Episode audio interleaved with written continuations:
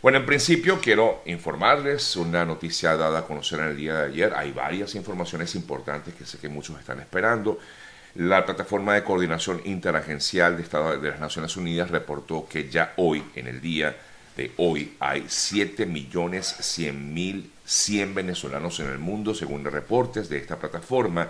De ellos, más de 5.960.000 venezolanos se encuentran en América Latina y el Caribe. Es superada actualmente esta crisis de refugiados en el mundo solo por Ucrania. En eh, el mundo hay, luego de la guerra desatada en Ucrania, unas 7,6 millones de personas de origen ucraniano que han huido de su país para refugiarse en otros países. Y Venezuela vendría a ser la segunda comunidad migratoria más alta del mundo. Eh, los colombianos, eh, rectifico, eh, Colombia sigue siendo el país con la mayor cantidad de venezolanos, unos 2.480.000 le siguen Perú con 1.490.000, Ecuador con más de 500.000 personas, Chile con 440.000, Brasil con 365.000 personas. Y por supuesto en Estados Unidos se estima que hay aproximadamente unos 545.000 migrantes de origen venezolano y en España más de 438.000 procedentes de Venezuela. En el día de ayer vimos una decisión tomada que ya se venía hablando, por cierto, se venía diciendo muchísimo desde hace varios días de que esto podía llegar una nueva política migratoria por parte de Estados Unidos, eh, en teoría a favor de los venezolanos. Justamente vamos a comentarles acerca de esto y sé que es la noticia que muchos están esperando. Em, en síntesis, para tratar de concretar un poco lo que es la información, el gobierno de México junto con el gobierno de Estados Unidos, decidió acordar un protocolo para facilitar la llegada de migrantes y refugiados venezolanos a Estados Unidos de manera regular y de manera organizada y segura, es lo que dice el Departamento de Seguridad Nacional, el DHS de Estados Unidos. Se trata de un proceso para tratar de traer o traer de manera legal a Estados Unidos a unos 24.000 venezolanos calificados, es lo que informa el Departamento de Seguridad Nacional. Comenzó a ejecutarse desde el día de ayer y prioriza, informa, la medida em, de entrada por vía aérea y no a través de la frontera. Normalmente lo que vemos es la gran cantidad de personas que pasan por frontera eh, terrestre, es decir, por el río Bravo, eh, muchos se encuentran en camino y bueno, es lo que hay muchas dudas al respecto porque inmediatamente uno dice, ay, ¿qué pasa con el que se encuentra en camino? ¿Qué, qué pasa con los que están en México esperando por un permiso para poder salir de allí? ¿Qué pasa con el que está intentando pasar o cruzar el, el Darién? Que de hecho en el día de ayer, previa a esta noticia o previo a esta noticia, el gobierno de Colombia informaba que había aproximadamente unos 9.000 ciudadanos, de, no solamente venezolanos, sino de diversas nacionalidades, represados para poder entrar a la selva de Darién. Sí, de hecho se habla de unos 9.000 migrantes en la zona de Necoclí, que está ubicada en el departamento de Antioquia, en Colombia. Eh, ¿Qué significa esta medida? Si bien algunos lo ven como algo positivo, porque de alguna manera va a evitar el paso por muchos venezolanos, de muchos venezolanos por la selva de Darién, inclusive pasar por la frontera eh, terrestre hacia Estados Unidos, esta medida em, eh, de alguna manera es un poco complicada y voy a tratar de resumir, mm, digamos, los puntos álgidos que tiene esta resolución. En principio, para poder tener y aplicar, para poder aplicar a esta medida, usted tiene que tener un patrocinante en Estados Unidos que proporcione apoyo financiero y también de otro tipo de apoyo. Debe pasar un examen riguroso, biométrico, así como también de seguridad pública. Igualmente eh, una, estructura bien eh, planificada en cuanto a todo lo que tiene que ver con su eh, vida, es decir, su biografía y todo lo que tiene que ver ah, inclusive eh, con eh, exámenes biométricos que deben realizarse.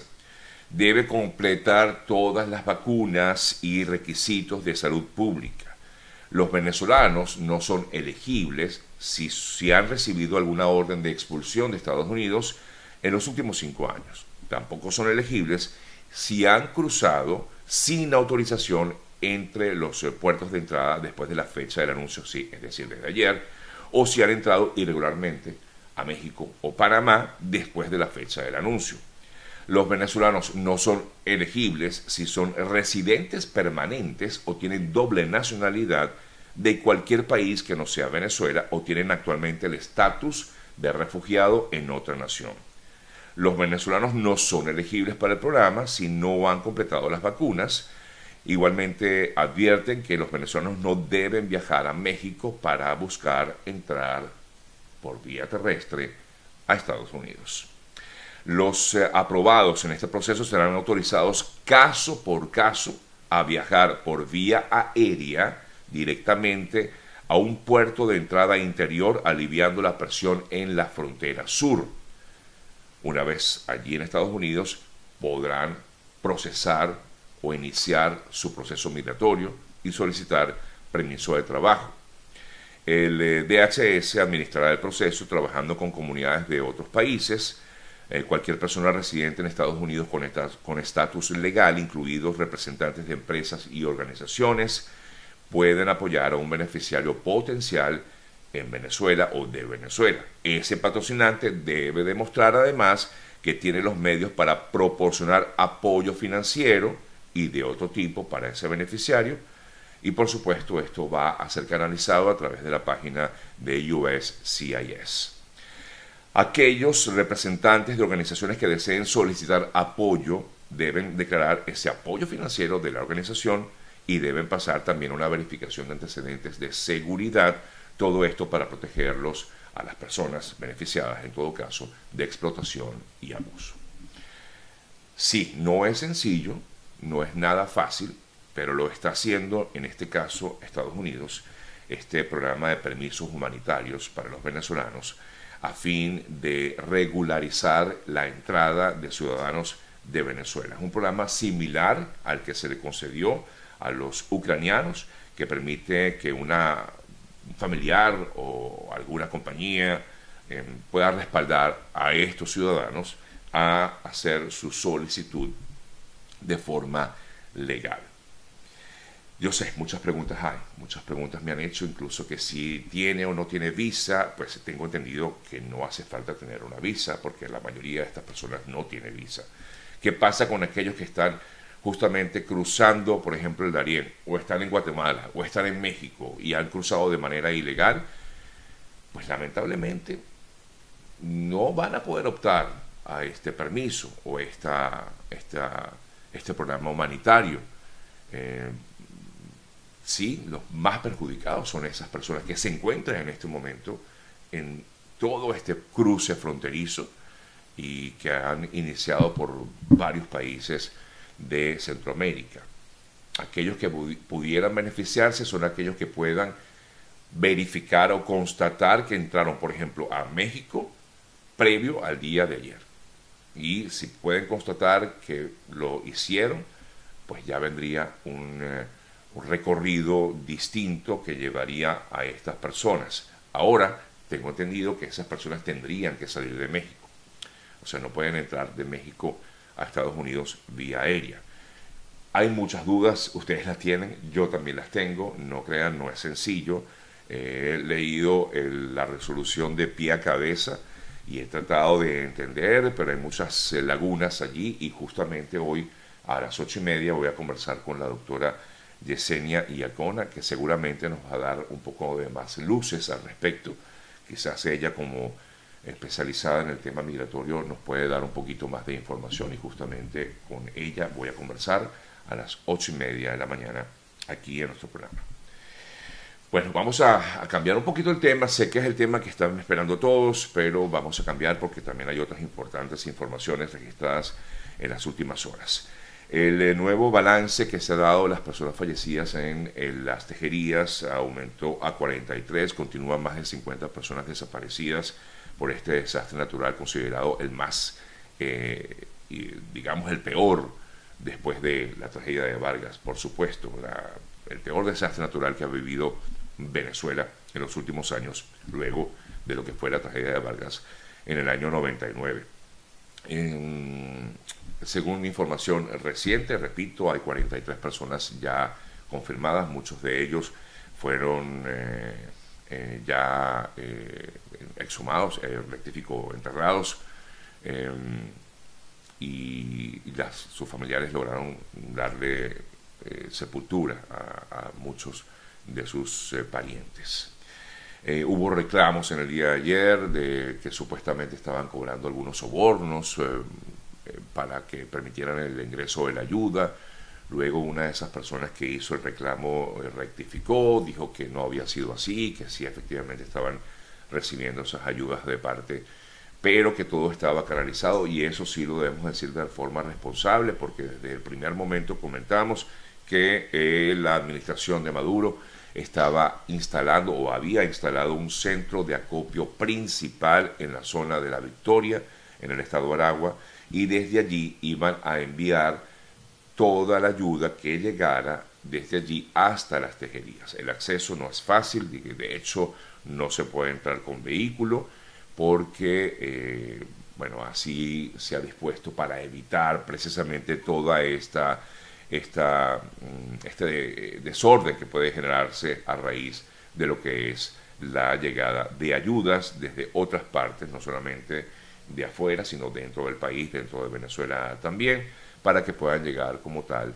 hacia la zona mm, de las tejerías, que ha sido la zona eh, pues afectada en, todo esto. Incluso ayer vimos, esto sí lo pudimos observar, videos de aviones que lanzaban ayuda humanitaria en eh, paracaídas a lugares bastante intrincados y a los que se ha dificultado la entrada de esa ayuda.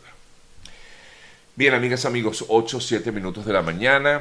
Nosotros eh, a esta hora vamos a seguir con un poco más de información, pero antes, para aquellos que están aquí en este país, recuerden que todos debemos, a como de lugar, tener un seguro, tener, eh, bueno, de hecho es por ley, eh, tener un seguro y para eso les recuerdo que pueden contar con nuestro buen amigo Eoliver Suárez a través de su cuenta en Instagram, tendrán más información, arroba eo.ayuda, eo.ayuda y él les va a brindar eh, la, digamos, ese consejo que va a necesitar, esa asesoría que necesita para poder usted tener un seguro en este país. Arroba eo.ayuda, también pueden contactarlo vía telefónica al 954-842-8875, 954-842-8875, es EO, eo.ayuda. En Rusia fueron detenidos eh, ocho ciudadanos, de los cuales cinco son de nacionalidad rusa y están presuntamente involucrados en el ataque que se registró recientemente en el puente de Crimea. De estos ocho ciudadanos, como ya decía, cinco de Rusia, los otros eh, tres son de Ucrania y de Armenia y según el gobierno ruso participaron directamente en los preparativos de este atentado que sufrió el puente de Crimea y que originó una escalada de violencia por parte de Rusia en contra de Ucrania.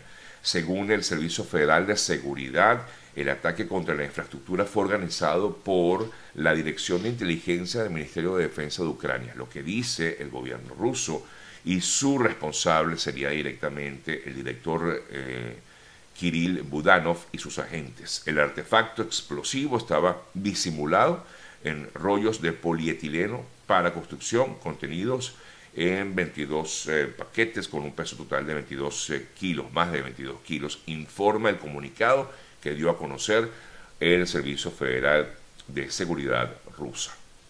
Mientras el secretario de Defensa de Estados Unidos ayer, eh, el señor Lloyd Austin, aseguró que los más de 50 países que conforman el grupo de contacto para la defensa de Ucrania están dispuestos a mantener su apoyo a la capacidad de defensa ucraniana más urgente y también a largo plazo.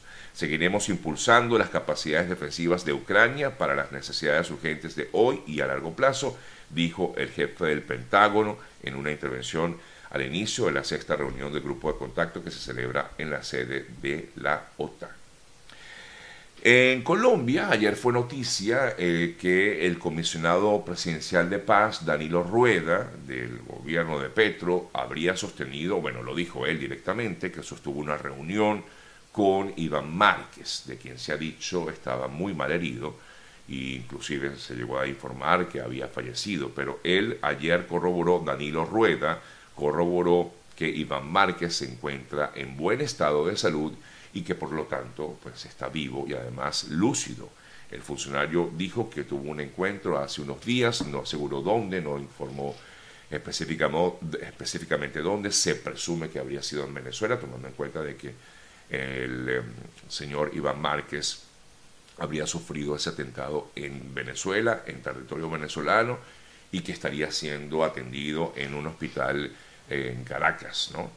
Pero el em, representante de la Comisión Presidencial de Paz de Gustavo Petro, Danilo Rueda, dijo que efectivamente había mm, disposición por parte de Iván Márquez de colaborar en todo este proceso de negociaciones de paz que se está buscando en Colombia. Hablando de Colombia, eh, los eh, casos eh, más que bueno, terribles que se han vivido en Colombia con respecto al, eh, a cuerpos eh, que han sido encontrados en varias partes de Bogotá, básicamente. bueno, en el día de ayer supuestamente se informó, cuando digo supuestamente es que se cree, pues que un teniente de la policía colombiana estaría vinculado directamente con eh, estas muertes asociadas al llamado tren de Aragua en el marco de investigaciones, según lo indica la revista Semana, en el marco de investigaciones que se adelantan contra esta organización criminal, eh, cuyos cuerpos han terminado en, bolsas y en las esquinas de, algunas calles de Bogotá, se detalla una alianza entre este grupo mm, delincuencial con representantes de la policía colombiana. Eh, un teniente de la policía comandante de un Unacay de la localidad de Kennedy, era, según informó, repito, el, eh, la revista Semana, era socio de estos asesinos. La Fiscalía y la Policía han entregado importantes resultados en materia del esclarecimiento de los casos de los cuerpos encontrados en Bogotá y se conoció la captura de varios de los sujetos apodados como los maracuchos, así como de un grupo de, que integra, en teoría, el llamado tren de Aragua. Bueno, son las 8.13 minutos de la mañana. Vamos a revisar nosotros a esta hora algunas informaciones eh, de hoy, porque lo que comentaba, pues lo que pude recoger de parte de mm, lo que ha sido noticia hasta ayer.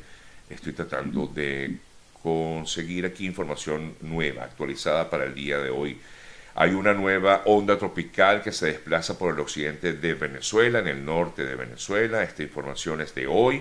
El Instituto Nacional de Meteorología informó que la onda tropical se encuentra en el occidente del territorio venezolano y pronostica que tres ondas se acercan a Venezuela.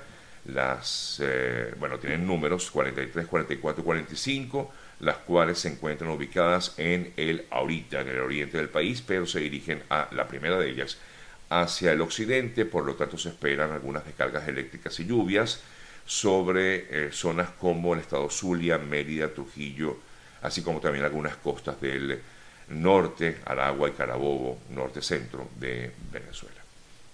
En otras importantes informaciones, afirma el gobierno de Colombia eh, que estaría ayudando a mediar entre Venezuela y Estados Unidos. El gobierno colombiano eh, ayuda de varias maneras a mediar entre Venezuela y Estados Unidos. Afirmó hoy en las Naciones Unidas el canciller, no esto lo dijo ayer, disculpen, el canciller Álvaro Leiva, canciller colombiano, eh, cuando estuvo presente en el examen del Consejo de Seguridad del Proceso de Paz en Colombia.